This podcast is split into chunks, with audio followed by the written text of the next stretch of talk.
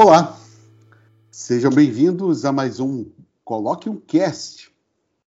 O Coloque um Cast é o resultado de conversas informais que tenho com meu amigo Antônio Castilho, eu, Marcelo Pacheco do Rio e Antônio Castilho de Brasília. Algumas dessas conversas se transformam em séries porque os temas não se esgotam em um episódio apenas. E o episódio de hoje está é, tá ali incluído na nossa mais recente série é, sobre cibersegurança. Nós fizemos um primeiro episódio dando uma geral sobre cibersegurança, passando alguns termos, algumas, algumas coisas que agora fazem parte do, do, nosso, do nosso dia a dia tanto em termos de equipamento, em termos de estratégia, um pouco de legislação também. Né? E hoje, nesse, nesse segundo episódio, vamos é, aprofundar um pouco mais as coisas. Eu, no início do, do episódio anterior, eu iniciei com uma estatística é, da, do Serasa, né? É, mostrando né, todo tipo de ocorrência de fraude. Né? Eu não, não, não é, enumerei que fraudes seriam essas, mas antes de, de passar um pouco sobre os, os golpes, principais golpes apontados é, pelo indicador da Serasa, eu queria só mencionar que a minha própria mãe, nessa semana que passou, foi vítima de um golpe é, pela internet. Né? Os, os os bandidos foram muito espertos, se utilizaram de um telefone, do telefone do, do próprio banco, que ela tem conta, e através desse telefone conseguiram acesso à senha do cartão dela e fizeram uma limpa na conta, né? O processo ainda rola, então ainda acontece. É, e você, né, realmente ficou, a família ficou bastante. causou um, um, furor na família, um certo nervosismo, porque minha mãe já tem uma certa idade, embora ainda seja muito esperta, a coisa acabou funcionando para ela, enfim. Então, a, quando a coisa fica no nosso, chega no nosso radar, né, no radar familiar, ela se torna mais ainda é, concreta. É, então, esse, essa série não tem só esse objetivo de alertar né, as pessoas, mas basicamente de, é, de, de, fazer essa introdução, né, de que nós, nós falamos isso no, no, no episódio anterior, que nós somos também responsáveis pela nossa própria segurança pela segurança do nosso patrimônio, pela nossa segurança é, de dados, segurança dos nossos dados, principalmente nessa época. Então, há que se tomar todos os cuidados possíveis. Então, voltando aqui ao, ao Serasa, eles elencaram como principais as principais tentativas de golpe no seu indicador, né? compra de celular com documento falso, emissão de cartão de crédito, né? lá o golpista solicita um cartão com uma identificação falsa, é, financiamento de, de, aparelhos eletrônicos, abertura de conta, né?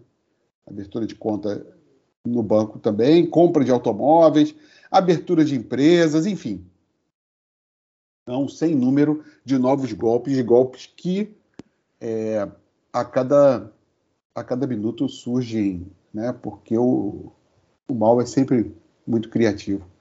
Enfim, é, hoje, além de Antônio Castilho, temos Fernanda Castilho, que já esteve conosco em, em alguns episódios.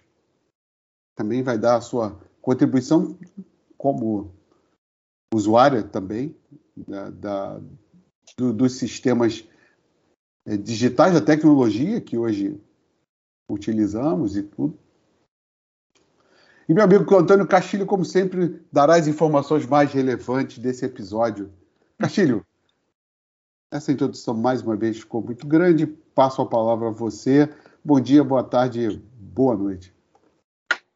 Meu amigo Marcelo, prazer inenarrável estar aqui mais uma vez com você. Bom dia, boa tarde, boa noite. Né? É uma situação já narrada por você é, anteriormente, né? esse caso familiar que é, nos abate, porque a gente imagina que nunca vai acontecer nas nossas proximidades, mas todos nós estamos sujeitos no, nos dias de hoje diante da quantidade de equipamentos e, e na quantidade de softwares e, e da, da, tecnologia da informação em si que nos abarca. E essa quantidade, muitas vezes, ou a maioria das vezes, em razão do volume imenso né, de informação, tanto informação é, a ser garimpada, quanto a informação técnica necessária para a operação é, de sistemas e equipamentos, né, que às vezes nos falta e, as, e muitas vezes, com certeza, nos levam a incorrer em alguma falha em algum momento que favorece ao mal intencionado que está sempre na espreita para conseguir um benefício né, ou, ou, um malefício contra nós próprios. Mas é muito interessante e, e esse dado que você traz em relação à questão do Serasa é muito interessante. É um órgão de controle e de investigação bastante eficiente né, nesses casos e também de apuração desses dados e são assim tem uma, uma condição muito relevante. É muito interessante isso. Mas vamos aproveitar aqui a oportunidade da introdução e trazer ao papo aqui a Fernanda né que muito brilhante aqui o nosso bate-papo. É, Fernanda como usuária avançada né ela até questionou que ela não é uma, não domina a área de segurança da informação, mas vai nos ajudar aqui com base no seu conhecimento avançado da, a respeito das vulnerabilidades. Bom dia, boa tarde, boa noite, Fernanda. Seja bem-vinda. Fazer igual a vocês. Bom dia, boa tarde, boa noite. Muito bom. né? E aí para auxiliar na conversa de hoje, na minha visão de usuária, né? Como meu pai falou, eu não tenho assim um conhecimento aprofundado como um técnico, mas como usuária eu tomo, eu procuro é, tomar meus cuidados, porque hoje os dados são o petróleo, o petróleo, né? É isso. Perfeito, seja bem-vinda. Marcelo, está com você. É, nós é, iniciamos, Castilho, na semana passada, essa conversa de e aí nós, nós fizemos um, um, um apanhado geral da coisa e uh, eu me recordo que nós fomos, eu falo, passamos é, um pouco que rapidamente é, pela é, cibersegurança empresarial e governamental. É, nós conversávamos um dia desses é, sobre como o governo da Alemanha estava se prevenindo contra ataques é, aos, aos, principais é, centros do governo e a, a construção de, um, um, de todo um complexo apenas para a proteção do, do sistema de água potável. Né? É, aqui, não, não, não, não, nós falamos de cibersegurança. Na verdade, isso não é não estamos falando de espionagem, não estamos falando de ataque de um governo para o outro. Né? Nós estamos falando de ataques hackers mesmo, de, de cyberterroristas, né? de, de ransomware, que nós eh, também vamos falar disso, né? um pouco de você sequestrar os dados de uma pessoa e pedir um resgate é, para que, que você recupere esses dados e tudo. Nós estamos falando é que os, os governos né, e as empresas não, não têm mais apenas que se preocupar com uma espionagem industrial. Né? Ela tem que. Nós estamos num estado permanente, eu acho que talvez seja essa a uma definição interessante. Nós, cidadãos, ainda não chegamos nesse ponto. Mas as empresas e os governos estão em estado permanente de vigilância, como se em guerra estivessem. Né? Porque os ataques são diários, os, ataques são acontecem a toda hora e 24 horas por dia. Né? A intenção de invadir, resgatar ou simplesmente inutilizar qualquer tipo de sistema acontecem através de diversas técnicas de malware, de engenharia social, né, que para mim pessoalmente ainda é o, o, grande calcanhar de Aquiles na, na segurança é, do cidadão. Mas enfim, é, retornando, as, é, o sistema bancário, né, o sistema de varejo hoje investe milhões né, para que o seu sistema se mantenha intacto enquanto nós estamos utilizando. Enquanto você está fazendo uma compra numa, numa, grande, num grande varejo digital, enquanto você está fazendo uma consulta ao seu saldo no banco, enquanto tudo isso acontece, tudo parece absolutamente tranquilo, né, os sistemas estão lutando contra outros, é, contra ataques ao mesmo tempo. Né? É, existem pesquisas que apontam que 43% dos ataques cibernéticos possuem como alvo pequenas e médias empresas, mas apenas 14% delas estão preparadas para se defender. Né?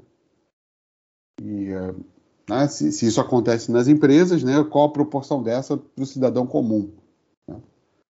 Então, existem é, desafios né, de segurança que as empresas e governos, é, isso agora está na agenda diária. Nós, há pouco tempo, né, é, relembramos o ataque de 11 de setembro, né, numa época de 11 de setembro de 2001, numa época em que a internet ainda não era o que é hoje. Né? É, mas hoje não, nós não podemos falar de defesa de um país, por exemplo, de, de defesa, sem falar no âmbito da cibersegurança. Né? Hoje na Europa, por exemplo, nós temos existe uma lei da, da, União Europeia sobre o que eles chamam eu, é, essa expressão eu não me lembro de ter ouvido aqui chamado cyber resiliência de como você né, pode resistir ao ataque. Estamos falando de contra-ataque, né? Existe essa coisa de resistir ao ataque 24 horas, né? É. todo o incentivo a um ecossistema de inovação no setor de, de, de cibersegurança dos países. Né? É, é, o Brasil hoje tem, é, o Castilho pode me corrigir, acho que é a Cisco, é, criou o primeiro centro de inovação em cibersegurança do Brasil. Eu, eu não sei. Eu, eu, eu, vi, eu vi essa notícia, mas eu não sei mais detalhes. Enfim, Castilho, é, o, o, que nós temos, né, o, o que armas o, Brasil, né, vamos falar do nosso país, né, que armas nós temos, né, enquanto, enquanto país, né, enquanto instituições para nos defender. E aí, Marcela, é, Marcelo e nossos ouvintes, é, é, é um universo é, mega gigantesco e muito heterogêneo. Né? E essas armas a gente tem acompanhado é, países que estão na vanguarda da tecnologia, países de primeiro mundo, que têm sofrido diversos atentados é, é, na área de cibersegurança. É o caso particular dos Estados Unidos, que a gente tem conversado bastante a respeito disso. O próprio, a, a, o, o, próprio sistema de segurança tem sofrido diversos vazamentos. Né? E uma coisa que a gente sempre comenta vai ser motivo é, de pontuarmos um grande parêntese asterisco relatando isso, é que a principal vulnerabilidade está ligada principalmente né, ao fator humano. Então, foi o caso, por exemplo, dos vazamentos do Edward Snowden, né, como uhum. ex-agente do sistema, e outros, né, que o caso do WikiLeaks e, e outros casos de vazamento de informação que estão relacionados com a área de cibersegurança. Na área que nos afeta, por exemplo, o caso da sua mãe, segurança bancária, o caso hoje das nossas informações, dados né, que são muito caros, são as nossas informações particulares, o número dos nossos documentos de identidade, de habilitação e, e outros documentos em geral, todos esses documentos, sem sombra de dúvidas, estão em sistemas. Né? E esses sistemas, quando por uma vulnerabilidade ou um ataque ou qualquer coisa desse tipo, se falharem, nos colocam em uma situação muito crítica. Mas você citou a questão do Brasil. O Brasil, o Brasil vem é, já tentando se organizar há muito tempo, com, desde a lei da informática, que cuidava da produção de equipamentos é, físicos, né, hardware, e depois avançando, e muito depois, é, próximo ao ataque de 11 de setembro de 2001, nos Estados Unidos, o ataque à Torre Gêmeas, o Brasil criou a ISO 27001, né, que cuida, eu vou dar uma, pegar uma, me permita aqui, vou pegar uma colinha, é, cuida da tecnologia da informação e segurança da informação.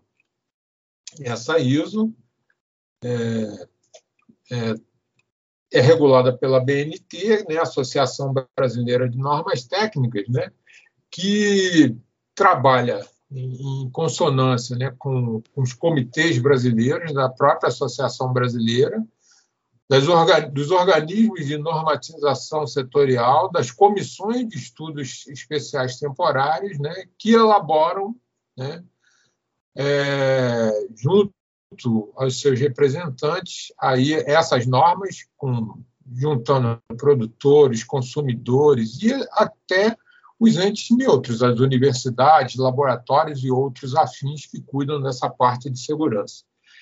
É, não é uma tarefa fácil.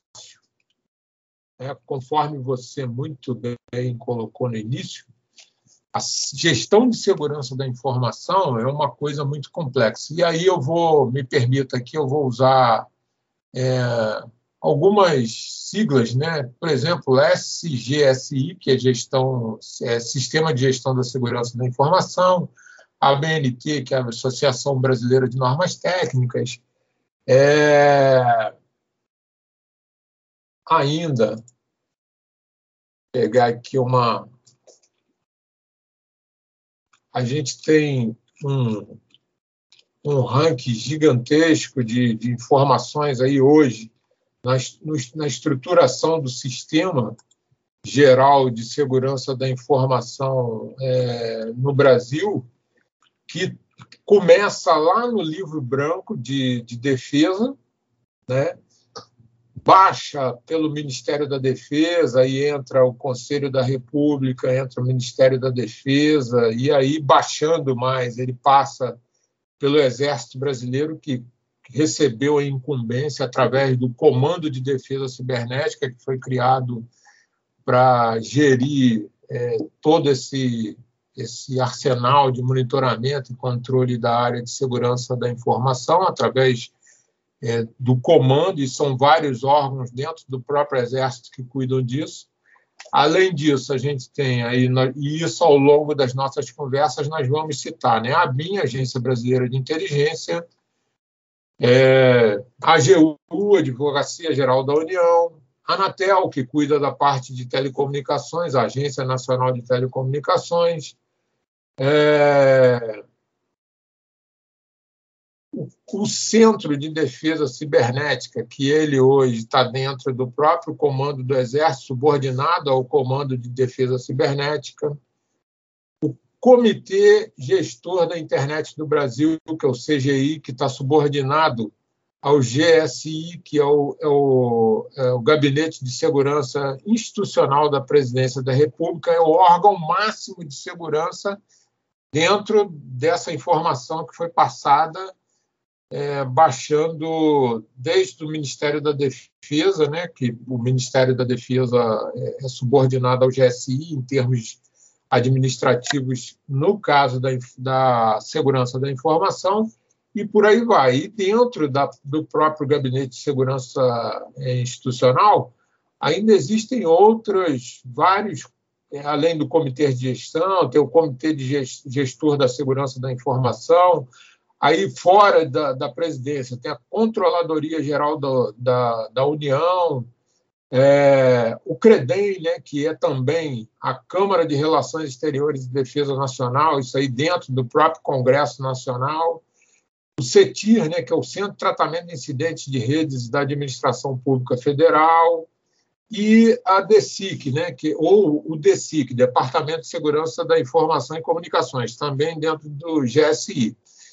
É, e, assim, ao longo da, do, do, das nossas conversas, nós vamos, é, aos poucos, é, salpicando essas informações é, durante nosso, nossa trip sobre tecnologia da informação. E um, um, um fator interessante hoje, bem jovem, é que o, ainda subordinado ao comando do Exército, mas é, muito possivelmente vai ficar. Isso aí é opinião particular minha, eu não sei se isso vai acontecer mas tudo indica que, por exemplo, hoje existe a Escola Nacional de Defesa Cibernética, que está ligada ao Comando de Defesa Cibernética, para formar staff e profissionais ligados a essa área né, que trabalham nesse aspecto. Então, veja, isso aí é o lado é, institucional, organizacional, de como é, esse sistema está estruturado para proporcionar um monitoramento e defesa, mas é, eu lembro, isso aí foi motivo de conversas nossas, na década de 90, mais especificamente 95, 96, as TVs por assinatura ainda estavam chegando ao Brasil e existia uma delas e e se passava essa rede hoje gigantesca aí, que é a rede da, da, da Nat Geo, da, da Discovery, né? passavam programas já falando sobre segurança e defesa cibernética. E eu lembro que eles anunciavam como estava estruturado o sistema de defesa cibernética nos Estados Unidos, e isso na década de 90. Eu lembro que a citação deles, na época, era em torno de 50 mil pessoas envolvidas para poder monitorar todo o sistema geral ou o sistema é, de tecnologia da informação nos Estados Unidos. Você citou de início uma preocupação com relação é, a, a, esses ataques, ao ransomware, é, as outras possibilidades, malware, outras possibilidades de ataque e tudo mais. E isso é muito arraigado hoje, porque os Estados Unidos é o maior preocupado, porque o controle da distribuição de água, da distribuição de energia, do tratamento de água, é, das nossas informações e comunicações, tudo está monitorado por sistemas de tecnologia da informação. Então, não tem como a gente não ter cuidado. E, às vezes, a vulnerabilidade está num pequeno acesso de um usuário humano que, por uma falha, um descuido e em atenção às normas, ajuda ao mal intencionado a invadir o sistema. Eu vou passar a palavra aqui para a Fernanda. Para ela poder falar um pouco da impressão dela como usuária mais avançada dessas vulnerabilidades. É, meu, pai falando, já, já. meu pai falando disso, dessas vulnerabilidades, eu lembrei, por exemplo, um que é muito comum, que é a empresa, é quando chega uma pessoa para pedir algum documento. Aí fala assim: ah, eu trouxe meu pendrive, você pode passar o documento para mim? Salva lá, não precisa imprimir, não. E aí, quem não presta atenção, fala assim, qual o problema de passar um documento por um pendrive? Pô, eu não vou imprimir, estou salvando o planeta. Mas não pensam que, na, que quem é, de quem é aquele pendrive, qual a intenção daquela pessoa. Né? E aí acontece os ataques, porque é uma portinha. Colocou o pendrive no computador da rede da empresa e, e já é uma porta de para poder invadir. É, e aí, uma outra coisa que eu lembrei, o Marcelo falando sobre a segurança da empresa e, e sequestro de dados da empresa, acho que foi. Não tem mais do que 15 dias. A Renner passou por isso. É, nós, é, comentamos aqui, é, nós comentamos aqui isso aí, interessante isso. Teve é. todo os seus dados sequestrados. Eu tenho uma colega que trabalha lá, ela é da, da, da parte da infraestrutura. Ela falou: tá todo mundo doido aqui. Porque tirou tudo do ar. Então, assim, é, eu não conversei com ela se conseguiu descobrir como que começou, mas voltando assim à parte de, do usuário, é muito importante a gente se atentar a isso, os cuidados. É, às vezes é uma rede que você acessa, ah, não, aqui tem um Wi-Fi liberado. Você não sabe o que está por trás daquele, daquele Wi-Fi, quem é que está conectado naquele Wi-Fi. É. Às vezes você vira uma peça é, é, de um jogo, porque fala assim, eu sei que se eu pegar, conseguir é, acessar os dados daquela pessoa, eu vou conseguir chegar em outro lugar, porque ela vai acessando do Wi-Fi. Então, eu vou pegar ela e ela vai me levar onde eu quero. É, a gente está falando de, das empresas. É, é, tem, tem, eu, eu, vi uma história já faz um tempo sobre a HP. É, HP é, equipamentos de tecnologia, impressoras e Hewlett computadores. Exatamente. Então, o, o que acontecia lá? que acontecia é que o sistema de, de defesa, de, de, de cibersegurança, era deixava o sistema lento.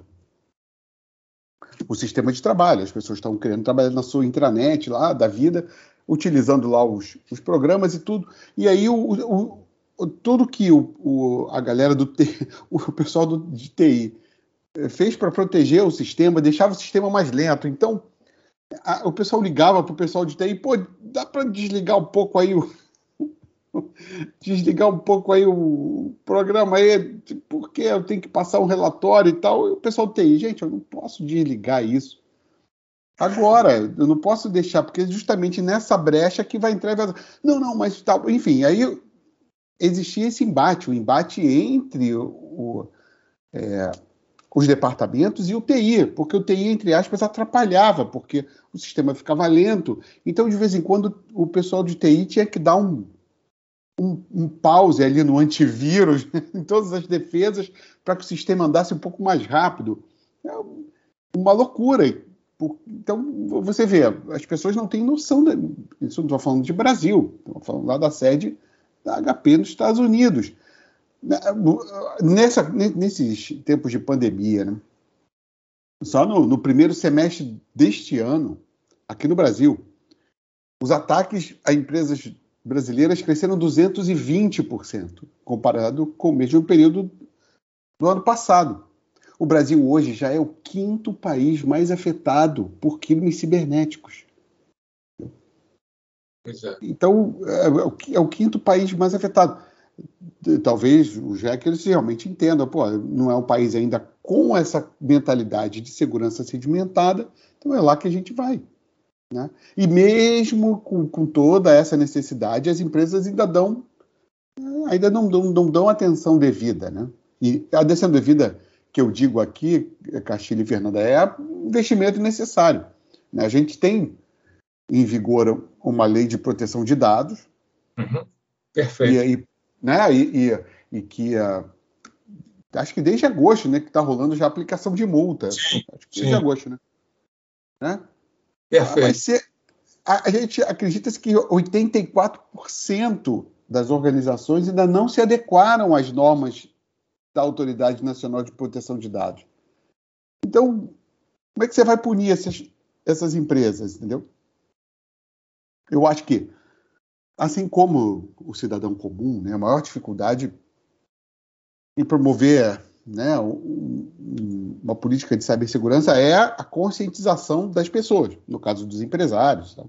Tá? A gente não tem treinamento de equipe, não tem informação desses processos e tudo, né? Isso sem contar que eu não sei quantas empresas têm um departamento de cibersegurança. Eu estou falando, né? Estou falando nos governos, nas prefeituras, é. nas secretarias de saúde que têm dados de pacientes nos ministérios. E? Né? O Ministério da Saúde também recebeu um ataque há pouco tempo. Então, quem tem um departamento de cibersegurança? Né? Né? Quem tem? É, quando, eu só recordando, a minha mãe passou por esse infortúnio de ter a conta dela invadida e tudo. E o, o pessoal de TI do banco passou para ela algumas informações que eu agora estou usando. Eu não tinha essa, essa noção de como ocultar os aplicativos no, no, no celular, os aplicativos com as suas informações, aplicativos de banco, como você colocar um bloqueio para que esses. Tudo isso, agora eu também fiquei alerta, né? E agora voltei a fazer. Voltei a fazer, eu comecei a fazer esse, ter esses procedimentos, porque senão a coisa né, podia acontecer, pode acontecer com qualquer um. A gente está dando com o celular de um lado para o outro, com todas as informações, e o, e o, e o internet banking aberto né, lá, então. Perfeito. É, exato aí, Caxi. É. Pois é, Marcelo, essa informação que você colocou aí é relevante. Eu vou, vou trazer alguns dados aqui agora que não são atuais, mas têm vínculo com os dados atuais. Né? Essa questão da. da eu, eu até é, vou fazer uma errata aqui, fazer uma correção, porque eu falei em livro, livro branco da segurança, mas o livro, existe o livro branco da segurança, mas o livro, o livro que cuida da segurança cibernética é o livro verde, né? Livro Verde Segurança Cibernética no Brasil.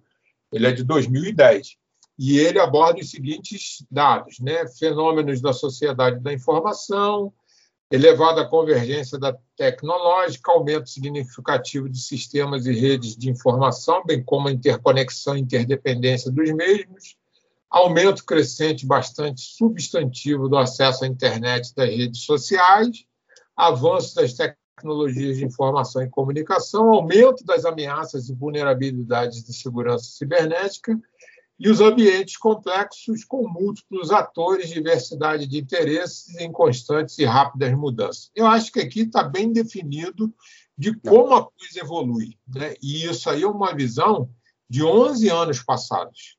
Né? Esse livro foi de 2010. E para a gente ter uma, uma, uma, noção, em 2014, né, o, o, cenário de uso da internet é, e essas tecnologias de informação é, e comunicação, naquele tempo, a análise é que era crescente, sem dúvida, é, em qualquer expectativa.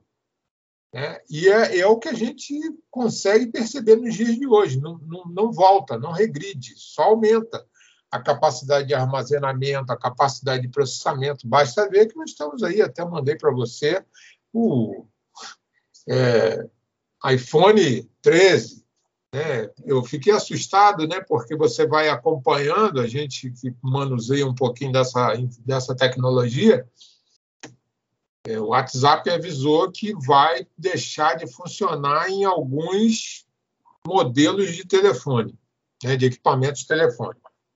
Vai parar de operar nesses equipamentos por conta da evolução de software. E às vezes a pessoa não entende.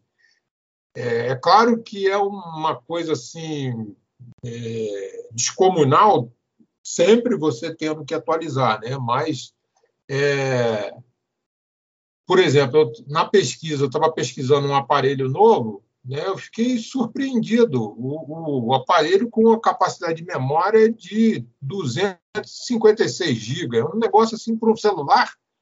Você, não, você tem computador aí que você não tem essa capacidade. É isso aí.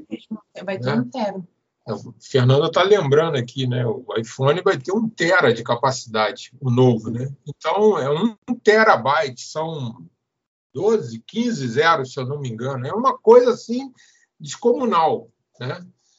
E é, essas cifras no Brasil elas são assim são bastante expressivas porque a gente está inserido no mundo é, e o avanço do uso, né, principalmente dos dispositivos móveis, da computação em nuvem, né, que a gente tanto fala aí, né, ah, o que é computação em nuvem? É uma nuvem, não sei o quê.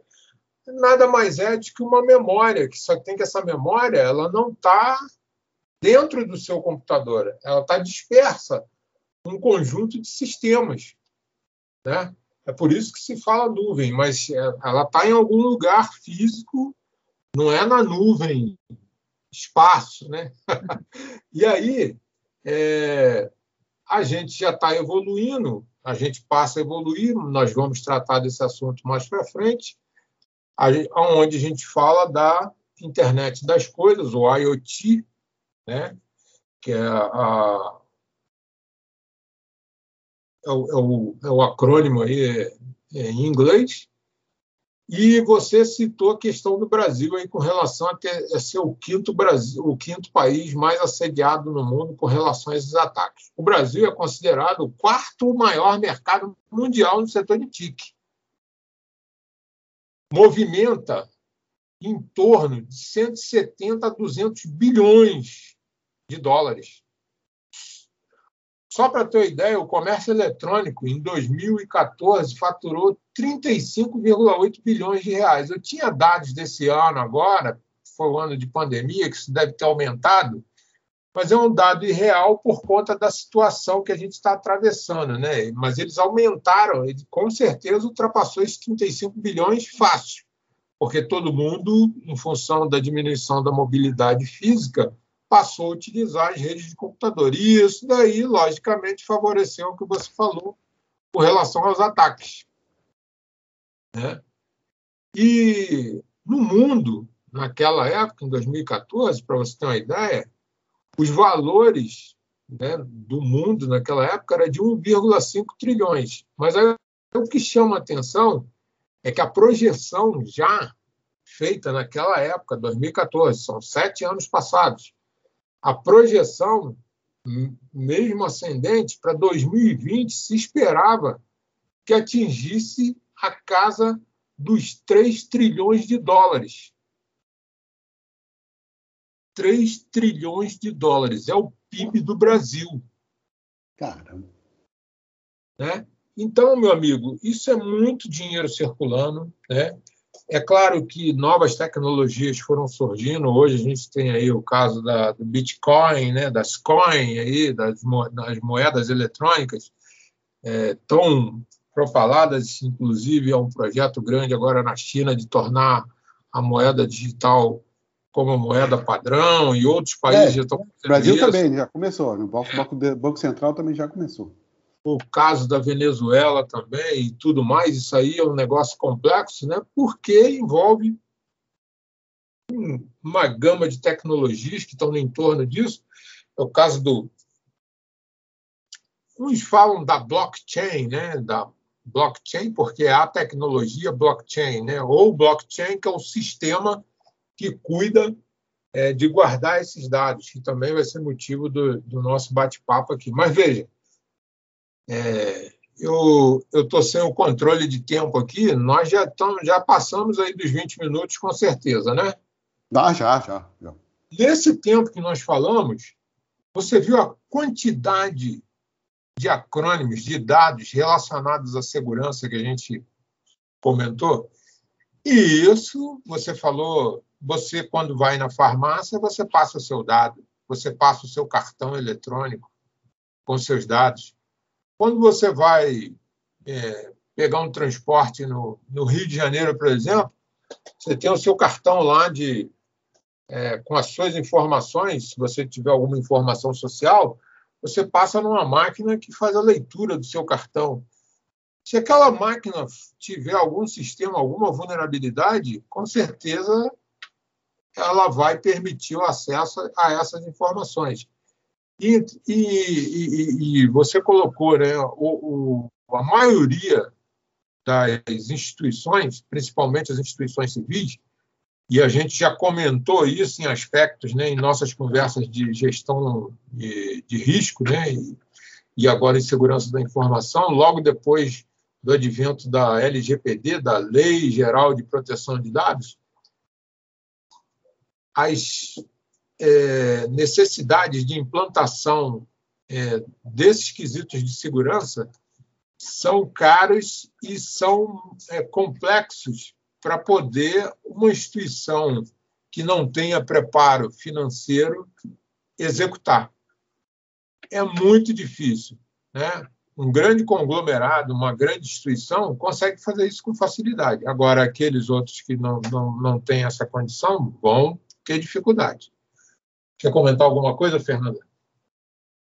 É, nessa conversa toda, falando de proteção de dados civil, a, tem um, no site da Câmara, na Câmara dos Deputados, eles acabaram de aprovar recentemente um projeto de lei que é para usar um código para validar o seu CPF e assim combater a fraude. Então, ainda é um projeto de lei, está sendo estudado, vai, ser, vai passar por aprovação ainda, mas a ideia é, é como se fosse um cartãozinho que vai ficar sobre a responsabilidade de cada cidadão. E aí, quando fosse, ah, vai pedir um empréstimo no banco, você tem que apresentar esse cartãozinho para validar o seu CPF.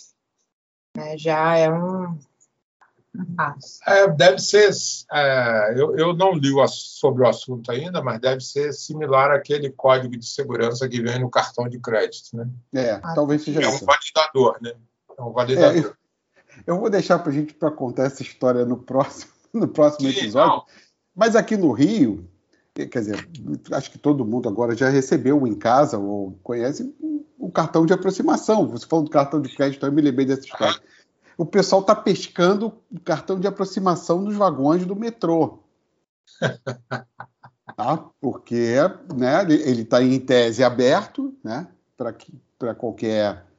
E as pessoas estão pescando simplesmente sentadas lá nos seus, nos seus, nos seus bancos ali, pescando o, o cartão que entra no, no carro. Hein? É. Então, por isso, inclusive, aliás, isso é, isso é a história é, é verídica e a, a, resposta é isso. Quer dizer, foi limitar os, os saques, por, é, as compras de cartão por aproximação a 200 pratas, acho 200 reais. Né? Agora o Pix parece que vai passar por isso também. Eu acho que os pagamentos do Pix é a 500 reais, pelo mesmo motivo, fraude. Aham. Né? Pois é, e, e a cada oito segundos, a cada oito segundos, um brasileiro é vítima de fraude. Uhum. Pois é, só para a gente elencar aqui, já partindo para as considerações finais, é, alguns desses riscos né, mais é, corriqueiros ou mais é, correntes né, no nosso dia a dia são acesso a conteúdos impróprios ou ofensivos, contato com pessoas mal intencionadas, furto de identidade, furto e perda de dados, invasão de privacidade, divulgação de boatos. Esse daí é a famosa fake news, Não, né? Fake Nossa, news. Né? É. Dificuldade de exclusão. Né? É, esse daí até vale uma, uma, explicação. Né? Aquilo que é divulgado na internet nem sempre pode ser totalmente excluído ou ter acesso controlado. Uma opinião dada em um momento de impulso pode ficar acessível por tempo indeterminado. É, é Está tá uma polêmica né, hoje, até por conta da, da, dessa última MP que foi devolvida né, ao presidente da República, né, por conta dessa, do, do, da, do não controle. Né? Mas a questão que a gente já comentou está muito ligada, Marcelo já citou isso aqui, ó, até um episódio nosso que está ligado à questão de educação e a uma questão da cultura a nossa cultura, a cultura latina, a nossa cultura.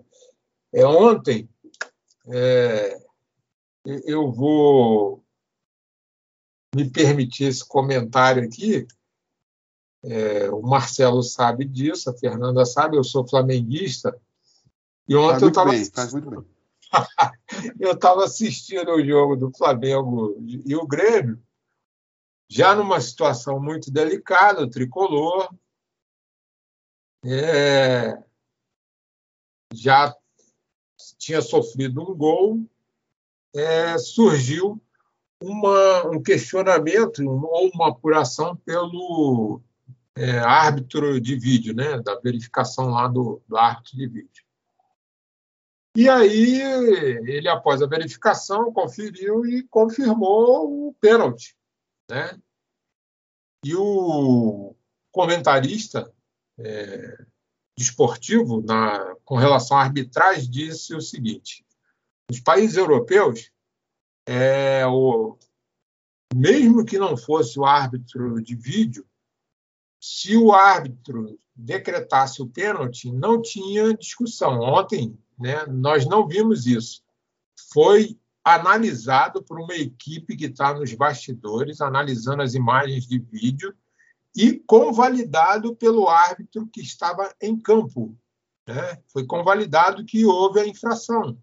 E aí os diversos jogadores iam lá, encaravam o juiz e tudo mais. Então, é, eu pontuei isso para dizer o seguinte: a questão está na nossa cultura, na nossa educação, de né, é, querer burlar ou querer agir fora da norma. A norma existe para a gente para seguir. E essa dificuldade de exclusão que a gente está se referindo aqui está muito por isso daí, porque, por exemplo, quando a gente fala da divulgação de boatos, do caso da fake news, quando você publica alguma coisa, e é, Marcelo falou do caso das mentiras, né? nós somos o país das mentiras agora, essa situação toda, no nosso esquenta, a gente fica muito perplexo de ver como as pessoas têm coragem de postar informações falsas a todo momento e de todo tipo de é, qualidade e assunto. Né? É um negócio absurdo. Não é um fenômeno só brasileiro, mas aqui a coisa ganhou uma dimensão gigantesca. É, e concluindo aqui, a dificuldade de detectar e expressar sentimentos, dificuldade de manter sigilo no seu dia a dia, uso excessivo e desmedido da internet, principalmente isso aí é, poxa, você vê né, gente na mesa de jantar no restaurante, família, se bobear, está dando boa noite e agradecendo a alimentação ali pela mensagem na rede social. Né? E o mais comum, plágio e violação dos direitos autorais. Isso daí é, é o ponto para fechar. Né? É isso, Marcelo. Fernanda, suas considerações finais. Aliás, Fernanda, você tem antivírus no seu computador? Tenho, no computador, é. no celular, no tablet. Isso. Oh. Tenho meus cuidados para para acessar agora, né, em tempos de pandemia, que eu estou trabalhando em home office, aí ligo a parte do VPN para poder. O Wi-Fi do shopping você não conecta? Não, não conecto no Wi-Fi do shopping. Quando Muito vai na, vai, vai numa consulta e fala, ah, aqui tem Wi-Fi, pode conectar, tem a senha ali, também não conecta. Fala, ah, tem uma internet aqui. E aí procuro tomar os meus cuidados, né? É, fake news, sempre vejo, ah, peraí, deixa eu ver aqui, será que é isso? Pô, e consultar até o meu conhecimento. Tem alguma coisa que não está dando certo, não está não tá certo, né? Tem algo de errado que não está certo aqui, ou ao contrário. É, não, tá certo. E aí, é, acho que a gente tem que fazer a nossa parte, né? Não adianta nada é, você ter órgãos de controle se você não, to não toma seus cuidados. Né? Igual eu falei agora, que a Câmara está se preocupando com o CPF. Mas não adianta nada é, ter uma lei, ter esse cartãozinho, se a gente não se preocupa. Eu vejo, é, tem pessoas, já vi isso lá no trabalho, que a pessoa estava enrolada, não, não, tinha como sair para almoçar, pediu para a colega, falou assim, ah, vou te dar meu cartão e você passa para mim. Pronto.